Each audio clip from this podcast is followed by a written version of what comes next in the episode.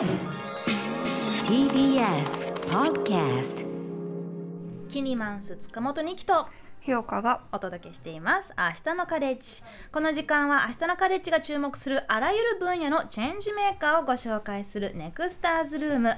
一人親世帯で育つ子供シングルズキッズを楽しくハッピーにをミッションにシングルマザーを住環境から応援するシングルズキッズ株式会社の代表で宅地建物取引士の山中真奈さんがスタジオに来てくれました。よろしくお願いします。よろしくお願いします。お願いします。はい、えーまずプロフィールのご紹介からいきましょう、えー山中さんは1986年生まれ埼玉県のご出身。10代でギャルギャルサークルキャバクラ引きこもりを経験されましたこれについてはちょっと後ほど詳しく聞かせてほしいと思いますが、えーその後20歳で某フランチャイズ不動産会社にて4年間従事され2015年に独立不動産仲介保育園開設支援子どもに思いのある大人がつながるプロジェクトなどで活動された後2017年3月よりシングルマザーを対象としたシェアハウスを運営されています。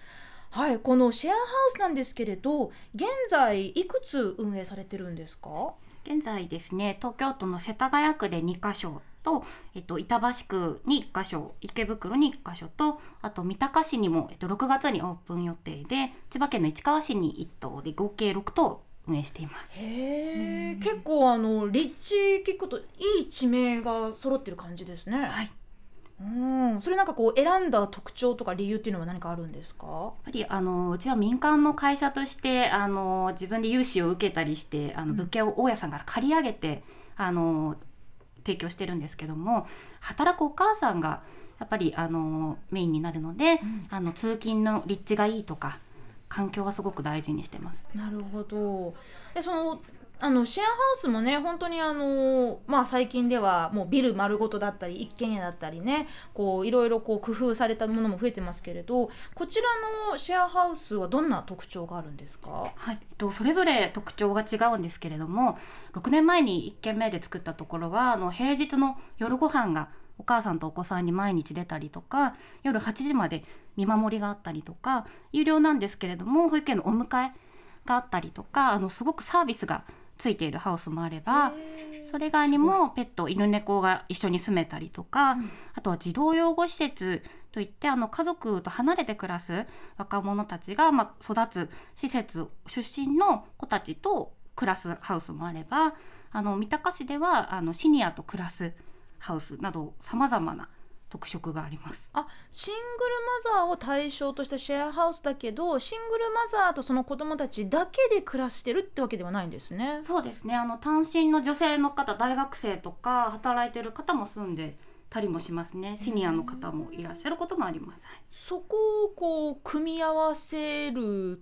ことは何かどういったあの思いでそういうふうにされてるんですか？あの私も今6年間やって自分がまあ同居しながら私は独身でシングルマザーではないんですけれども、あの DV で逃げてくるお母さんとか、まあ、若者だとあの親からの虐待で避難してくる子もいたりとかさまざ、まな傷ついた心傷ついた人がいる中で、なんかその傷ついた人だけでコミュニティを作ってしまうとやっぱりすごく引っ張られてしまうというかネガティブな方に行ってしまうこともあるのでそうではなくできれば多世代いろんな世代であとできればやっぱりもう回復して元気な人と混ぜていやみんなであの元気になっていこうっていうコミュニティを作ることにとてもあのはいあのこだわりがあります。うんまあそれに加えて夜ご飯夜ご飯がね出てくるとか、まあ、作ってくれる人がいるとかあとはあの子供を夜までこうちょっと面倒見てくれるとか、えー送り迎えもお願いしたらやってくれるなんてところは本当にまさにね働くシングルマザーのお母さんたちにとってはもうこのこの上ないぐらい嬉しいサービスがついてる感じですね。ひよかさんこれどう思います？いやすごいいいですよね。なんていうか社会で子育てっていう感じがすごいします。うん。でもともと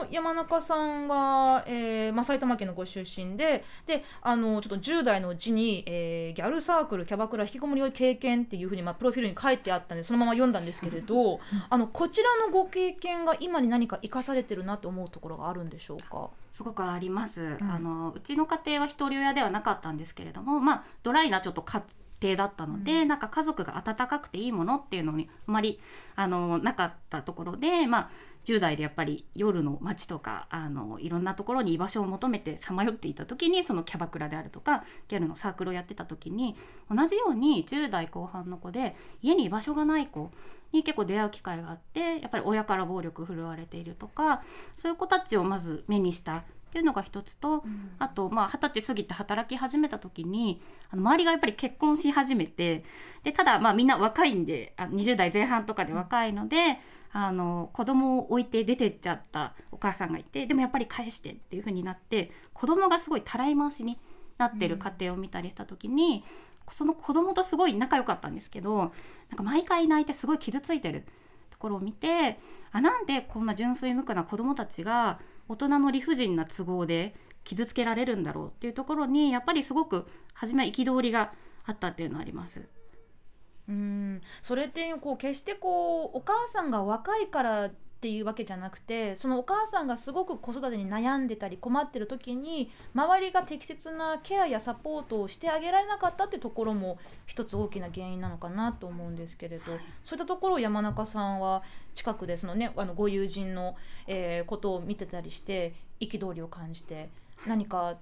どうできることはないかと考えたわけですか？そうですね。今ではその俯瞰して親も大変なんだっていうふうには 思えるんですけども、うん。やっぱりあの当時はすごいやっぱ子どもの目線で、うん。子どもたちを傷つけないでほしいっていうのがあの2010年ぐらいに大阪でシングルマザーのお母さんがあのお部屋に0歳と3歳の子を閉じ込めて、うん。ガムテープでドアに貼って出れないようにして餓死してしまったっていう事件がやっぱり一番衝撃的で。はい。日本でなんで餓死が起こるんだろうって思った時に、あの事件って結構詰まってると思っていて、なんか隣に誰が住んでいるか知らないあの小さなワンルームにその貧困で初めは子育て頑張ってたのにあの風俗にあの働いて男の人と出かけてたみたいなものって結構社会の縮図というか、なんかあれがすごくつ詰まってるというか、うん。はい、なんかそういう事件が起きたりすると、まあ、その一番こう、まあ、ネットとかで叩かれやすいのはそのお母さんじゃないですか、でも本当にそのお母さん一人で子供が生まれたわけではないしそこの父親はどこにいたのかとかそしてなぜその家族や地域や行政の誰かがその家族をもっと近くで見守れなかったのかっていう、まあ、いろんなねもうもう遅すぎる質問たくさん出てくるんですけれどそういった時にやっぱりこう一番あの不利な立場に合うのっていうのは子供と、まあ、女性っていうところはね思うあると思うんですけど、まあ、その中で、えー山中さんは、まあ、不動産という形で、えー子供を守るという、えーところにこうついたというわけですが、まあ、あのこれまでもう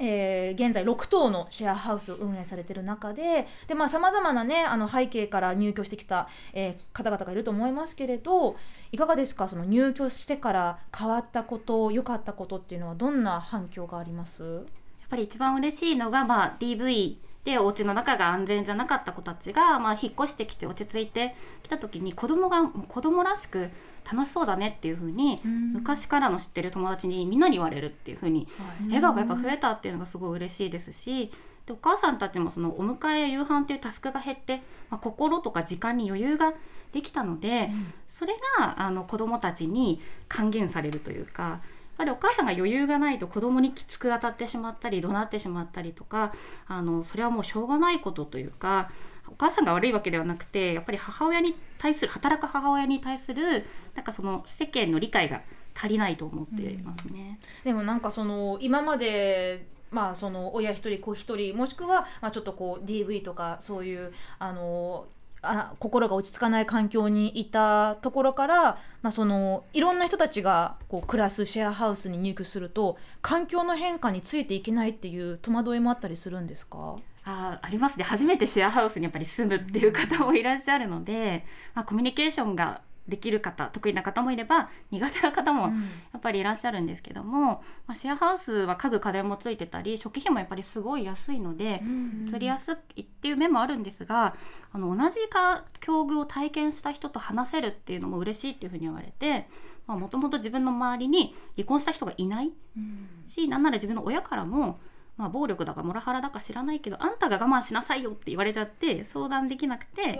でもここに来るとみんなあの同じような課題を抱えているから共感ができるっていうところではお母さんたちのその孤立みたいなものが防げているというかつながって解消できてるなっていうのを感じます。うん、その今日岡さんあの家具家電付きっていうところもね、まあそのシェアハウスの魅力の一つですけれど、うん。今みたいにそのまあそのなんていうのかなか必ずしもね一緒に住んでるから何でも分かり合えるってわけではないけれどやっぱりそのこう同じ住環境をあの共有していくととこう家族ではないんだけれどなんかこう寄り添えるなんかこう頼り合えるコミュニティっていうものも出てくる中でやっぱりこういう境遇からねこうあの入居されてきた人たちにとってはすごく心休まるとこなんだろうなと私想像しますけどどう思いますか？なんかすごい日本の社会って本当に家庭の問題はこうその家庭で解決しなきゃいけないというか押し込められるみたいなところがすごくあるじゃないですか。なのでこうその自分の家庭以外で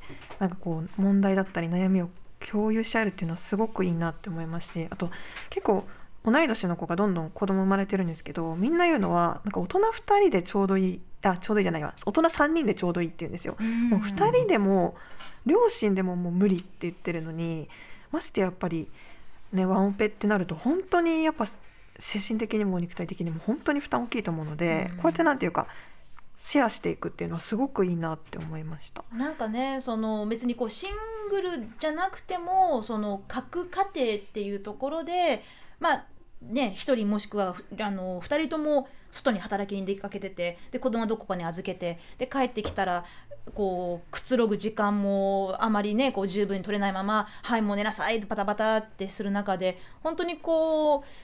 なんかいろんなことがこうギリギリで頑張ってでかつなんか孤独を感じるって本当にあの私もねいろんなところであの子育て頑張ってる人たちから、まあ、そういう愚痴が、ね、を聞いたりもするんですけれど山中さんはこのあのシェアハウスで同居されててそのなんでしょうあの管理人というかなんかこうもう一人の頼れる大人みたいなポジションで一緒に暮らしてらっしゃるんですか、はい、基本的には私大家さんなので、うん。まあ、何かやっぱりトラブルが起きた時にそのルール通りにしようっていう話をしたりとか間を取り持ったりとか、まあ、要はお父さんみたいにお母さんっていうのはどっちかっていうとお父さんの規律の役割をしていてへ需要はお母さんにやってもらいたくて私はもうその整えていくそのお行儀悪いよとか それはお母さん同士のトラブルがあった時もそのようにして間に入るっていうこともやったりしてます。結構子供たちが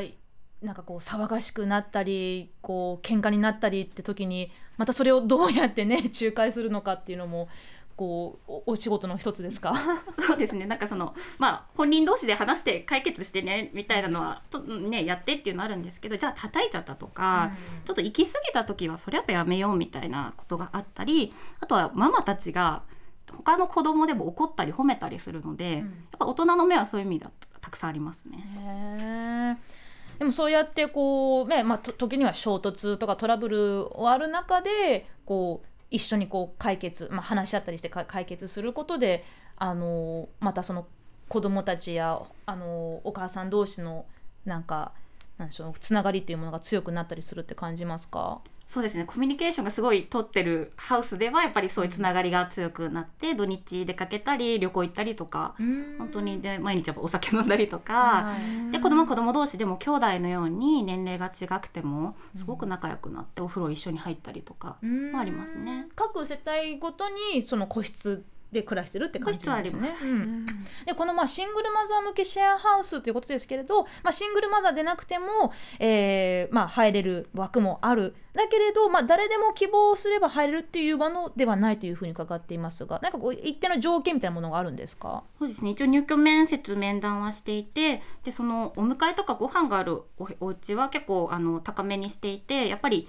あのコストがかかってるので、うん。割と正社員とかバリバリ働くお母さんが多かったりただ他のハウスはあの本当に5万円台のハウスとかもあるので、うん。意外になんか無無職のお母さんが来たりとか本当に DV 避難で来る方を受け入れたりもするんですけども、まあ、バリバリ働くお母さんだと割と行政からの支援が打ち切られがちな層っていう方が入ってたりもしますし。それはあの一定の収入ライン以上に収入得てるから行政の支援がもらえなくなるってことですか？ですね、まあ、行政の支援ないわけではないんですけれどもやっぱり資金的なサポートとか、まあ、減りがちっていうのはありますね。うん所得制限とかかかってきそうなんです。ますよね所得制限やっぱり、はい。うーん。なんかこういう話を聞くとその、まあ、シェルターみたいなシェアハウスっていうイメージも出てくると思うんですけれどそことは何かこうあの線引きのようなものをつけてるって感じなんでしょうか？一応行政の方でもやはりシェルター機能のあるあの母子生活支援施設ですとか、うん必要なものはあるのでうちはやはり民間でやっているものなので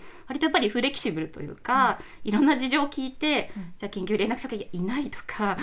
はい、あの無職でこれから仕事を探しますとかいろんな事情もお話をよく聞いて、あのサポートしているっていうところはありますうね。ん。まあ、それだけたくさんのシングルマザーの方々の事情をこう見てきた聞いてきた中で今山中さんが感じるそのまあ本当にこう家族とかねこう子育て、まあ、出産育児っていろんなところで今この国課題抱えてるように思いますけれどそのシングルマザーっていうところで何かこう見えているその現状の課題というものはどんなところがあると思いますか？いやちょっとたくさんありすぎるんですけどそうですよね。時間足りないですよね。やっぱりそのお母さんたちまずマンパワーが足りない。日うん。々マンパワーが足りないのと、あと孤立孤孤独っていうところが一番日本の問題だと思っていてそれは高齢者も若者も誰しも孤立孤独っていうのが一番の問題でで正直その経済的な貧困も、まあ、それも何とかしなければいけないんですけれどもその関係性の貧困がの方が深刻で関係つながってあのみんな親戚みたいに知り合いになれば何か困った時に助けてっていうふうに言える人がいればあの、ね、田舎からお米うちもいただくこともありますし、うんいろんなご寄付いただくんですけれどもで結構田舎のね空き家とかもたくさんあるので。はいそういうオーナーさんとつながったりすれば意外に解決できることはすごく多いと思うのでなんでこういうシェアハウスでつなが人とつながって暮らすっていうところはすごく解決の一つになるかなと思います。関係性の貧困ってすごいパワーワードですよね、うんひよかさん。でもまさにそこが結構本当に生きていく上で一番重要というか人との関係性があるかどうかで実際自分で物理的にある程度困っても助ける人が助けてくれる人がいたら全然違ってきますもんね。うん本当にねもちろんその経済的な貧困っていうものも重大な問題ですけどでもお金がなくなっても仕事がなくなっても頼れる人ができれば一人じゃなくてこう何人も何、うんどこいろんなところにいるってなるとまだもう少し頑張れるかなとかちょっと様子をゆっくり見てみようっていうその心の余裕も出てくると思うんですよね。まあ、私個人的にもすごくシェアハウスで暮らしたっていう経験は自分にとってもいろんなねあのまさにその心の余裕を作ってくれた時もあるし、まあ、逆にちょっとすり減った時もありますけれど また相性のね問題あります本から。当にどっちもありますよね。そうそうで他にもあの山中さんは今現在あえっと、こうシニアの女性と母子家庭を組み合わせるえ住まいも提供されているそうですね。あはい、今度三鷹市に6月にオープンするところが三鷹多世代の家っていうところがあのシニアの緩和ケアに取り組んできた医師であるオーナーさんが作るハウスなんですけど、はいあの在認知症の方とか結構末期のシニアの方が15部屋住めてシングルの人が4世帯住めるようなお家を今新築で建ててるところです。へえ新築はい、おおいいですね新築。ぜひ見に来てください。いろんな 設備とか施設とかと、はい。取り付けるつもりですか？あもういろいろ揃ってますね。あの道路沿いがみんなのリビングみたいになっていて、うんブックカフェみたいなのが、えー地域にも開放するっていう、えー、あ誰でも誰あでもというか 行きたい。遊びに行きた い。ねへまあ、そんな形でね本当にあのーもうじなんか各家庭のことは家庭内で何とかするべしっていうすごくこう人を孤立させてしまうような課題をどんどんどんどんいろんな人たちとこう地域を通して交流をつなげていくというそんな活動をされています。えこの後は山中さんにもう少し残っていただきながら皆さんのメッセージを読んでいこうと思います。山中さんよろしくお願いします。お願いします。TBS ラジオからお送りしています明日のカレッジ2期が今日のバディの日岡さんとお送りしていますそして今日のネクスター山中真奈さんももう少し残ってくれるということでありがとうございまありがとすうございます。はい。まあちょっとここまでのお話でねちょっとなんかまだまだいろいろこうまあなんでしょうね。こうまあ今の今の社会の何たるかやみたいな話もできるかなと思いながらも皆さんから届いています。あったらいいなこんなシェアハウスもまあ混ぜこぜしていこうかなと思いますが日岡さんそんな感じでよろしいですか？はい。はいありがとうございます。じゃあまず最初に、えーそちらの読んでください。はい、ラジオネームつみとバツイチさん。私は読書が好きなので共通のフロアが図書館みたいになっているシェアハウスがあったら入居してみたいです、本好きの人って基本静かに本を読みたい人が多いし騒ぎ出す人もいなくなる気がするですよね。共通の好きなものがある人はお互いを尊重してくれそうで東京で読書できるホテルもあるようなので期待しています。ああいいですねさっきブックカフェの話もありましたけど、図書館みたいなものがあるシェアハウスもあるんですか？そうですね。三鷹多世代の家というそのシニアと一緒に住むシェアハウスではその道路沿いに地域の人も入れるブックカフェがあってあの一箱オーナー制度があって、そこを月はい、有料で借りて本棚の一つ棚みたいな。借りて自分が好きな本を置いたり本じゃなくてもなんか自分を表現できるものを置けたりしてその人がどんなものを置いてるかも見れるような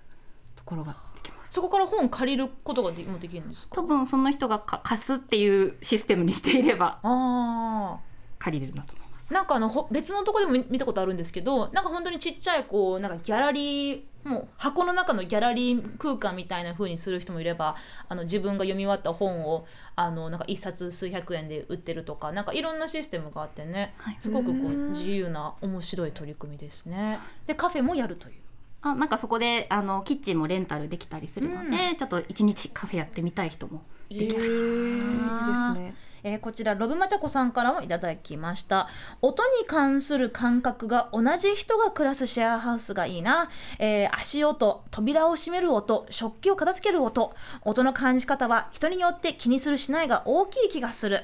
えー音を立てずに暮らすのは無理だからその許容範囲が同じくらいの人とどうせなら暮らしたいわかるこれすごいわかります。バーンとかやる人いますからね。そうそうなんかあの別にこう乱暴な人じゃないんだけどすごく足音がうるさい人がいるのよ。昔住んでた木造2階建てシェアハウス。もうとあの帰ってきて玄関の扉バーンって閉めるところからあ帰ってきたって始まってちょっとそこはね、あの仲は良かったんだけどこれさえなければな ってよく思ってました。そのこシングルマザーの方とシェアハウスだとお子さんもいらっしゃると思うんですけどやっぱりこうお子さんだと夜泣いたりだとかいろいろあると思うんですけど、うん。音の問題っていうのはその子育て世代じゃない方も一緒に住んで問題とかはないんですか、やっぱり入居前に言います、うん。まず音に敏感な人は住めません。って、まあ、はい。間違いないです。ね。もう子供も走り回るんで廊下とか。も、うんプライバシーをなんかこうそのさ感覚の話で言えばちょっとこうまあガチャって開けるとかこう時間構わずねちょっといいって話しかけるとかそういうのなんかまあ人によってはね許容範囲って違いますけどそういうところは実際どんな感じなんでしょ結構入居前のルールが細かくて、もともとなかったんですけど、はい。い、ろんなことが起こるたびにあ増やしていっていてそうですね。でやっぱり無理に関わらなくていいですよって、うん。そのこもりたい時はお部屋でご飯食べてくださいっていうところだったり、うん。なんか子供たちもやっぱ勝手に部屋入っていっちゃうので、うんちゃんとトントンしようねっていはい。うことを、まあ繰り返し言ったりとか、子供もね、うん。本当にもうあの未就学児からは中学生とかまでいろんな年齢いると思いますけど子供たち同士のトラブルもやっぱそうやって、ね、さっきおっしゃったみたいにこうルール作ったり、うん。こうさあのいろいろ話し合ったりするっていう。はい、うん。で子供たちにも一緒に考えてもらったりとか、うん。まあ本当に当たり前の「ありがとう」「ごめんなさい」とかそのお互い様だよみたいなことを一応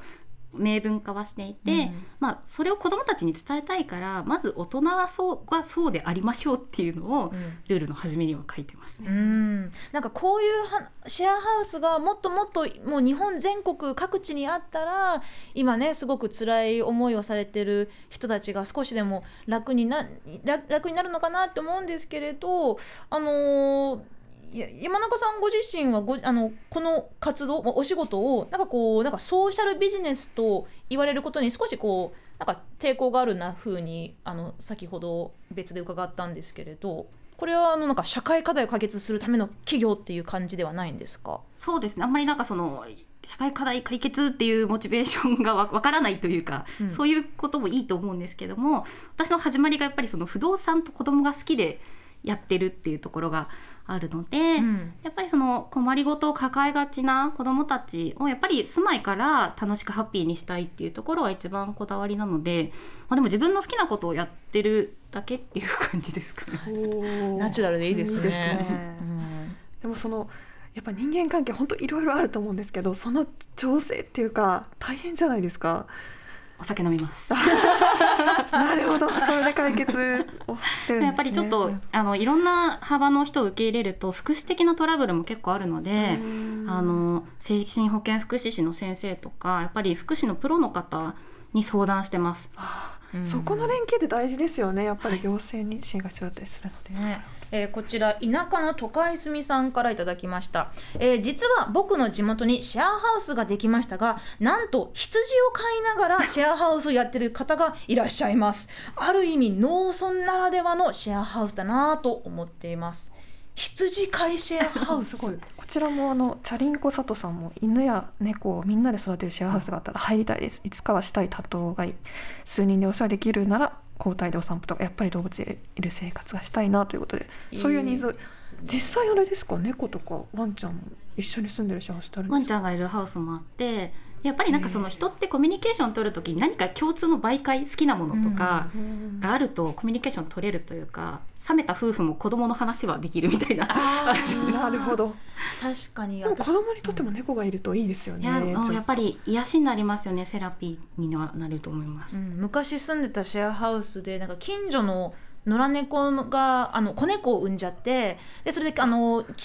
近所の人たちとねこうあどうしましょうかねって話し合った末に、まあ、うちに1匹来たんですよ。本当にもうちっこいちっこいもう片手にもうちょこんで乗っちゃうぐらいの子猫ちゃんが。であの私は実はそのシェアハウスその時点でもう退去してたんですけど猫が来たらしいって話を聞いてあの自転車でねこう、まあ、あの行ける距離だったんで結構なんか毎週のようになんか猫を見にあの元シェアハウスに遊びに行くっていうすごいずうずうしいことやってましたけどでもそこのそその、ね、猫をなんかこう通じてみんなでこうじゃああのトイレ係誰がするとかあの餌はどうやってみんなであのカンパするとかそういうこう話し合いもあったりしてでなんかちょっとこうまあなんていうかな、まあ、そのつながりが絆みたいみたいなものがなんか強化されたようなところもあったしあとこうもともとこう仲が悪かった人同士が猫をちょっと通じてちょっとこうなんか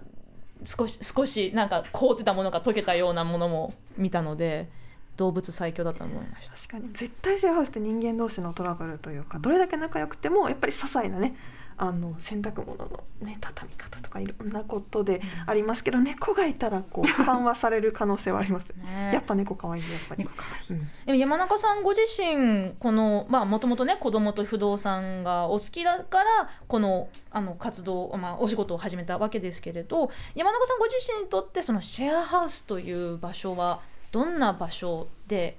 あってほしいででありたいと思いますか、はい、なんか結局その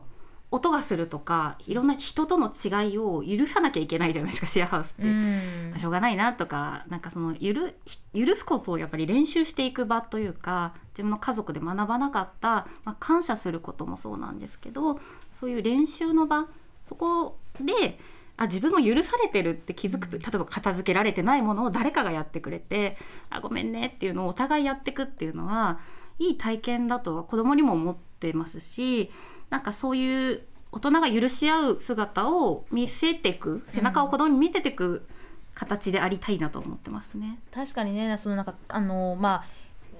家族っていうその枠組みの中でねこうなんか遠慮も礼儀もない時ってあるじゃないですか。なんか家族なんだからこういうふうにあしらっても別にあ当たり前みたいなそういうね悲しいこともありますけどでも同じ家で暮らしてて家族のようだけどでも他人でもあるからそこはちゃんと礼儀とかねちゃんと守ろうねっていうことはまあ大人もねそこちゃんとなんか忘れちゃう時ってあるんですけれどそういう当たり前のことをねあの一日一日を通しながらこうまた振り返ってあの学び直していくっていうそれそういうのもね私にとってはシェアハウスの醍醐味の一つでもあるのかなとお話聞いてかん共感しました。